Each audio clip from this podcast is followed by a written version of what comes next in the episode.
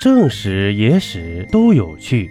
这里是喜马拉雅独播的《中国历史趣闻录》。咱们书接上集，而关于乾陵的选址也有许多传说。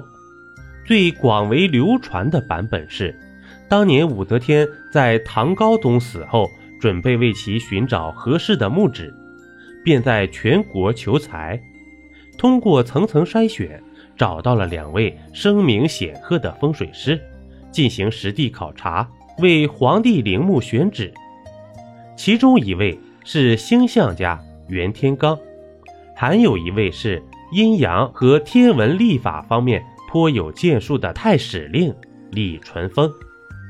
袁天罡考察黄河两岸之后啊，觉得都不符合帝王之种的标准。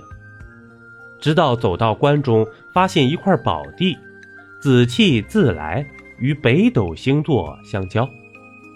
这处啊，便是梁山了。而李淳风呢，则从另一个方向出发，顺渭水东流而下，走到梁山之时呢，发现这座山呐，形状像一位少妇沉睡着，是阴阳交合之处。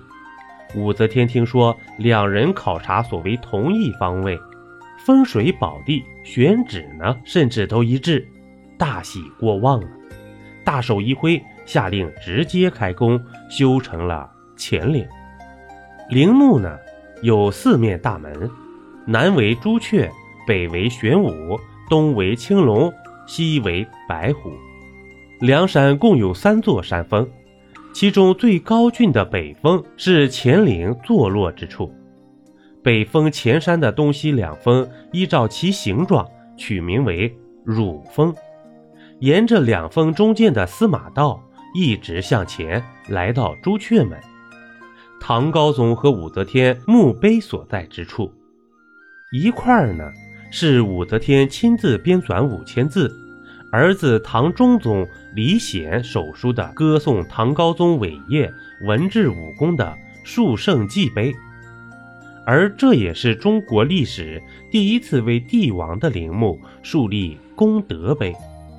这块碑的建成，开创了新的墓葬传统，而另一块。就是大名鼎鼎的无字碑。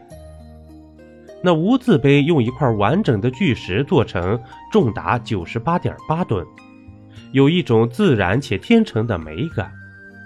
无字碑虽然无字，但其碑上精美绝伦的雕刻，无疑彰显了主人的尊贵身份。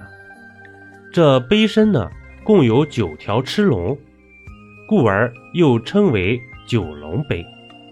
碑身两侧还各有一条欲将腾飞的巨龙，而正面的狮马相斗图也是栩栩如生。而没有方便运输工具的唐朝呢，究竟是如何将近一百吨的石碑完好无损地运到深山里的呢？而这个大块头又是怎么竖起来的，也成了无字碑身上的众多谜团之一呀。而对于武则天为什么立此无字碑，古往今来猜测不断。有的说是因为武则天自己觉得一生杀伐决断，罪孽深重，死后还为自己歌功颂德，感觉良心不安。还有人认为呢，恰恰相反，武则天对自己一生的功绩非常满意，觉得区区一块碑写不下她建立的丰功伟业。而最得到大家认可的是，武则天知道自己虽然开创先河，但是也违背祖制，自己无法评价，所以留给后人评说自己的功过吧。而在经过后世的考古之后啊，这学者们发现无字碑上其实有三千多个已经刻好的格子，而且并不是后人所刻，也就是说呀。有可能，其实武则天已经写好了自己的碑文，但是儿子李显出于一些原因，并没有按母亲写的去刻。其实啊，现在的无字碑也已经不是无字碑了，有许多来此游览的人用不同的字体刻下了不同的评说。邀您继续收听下集。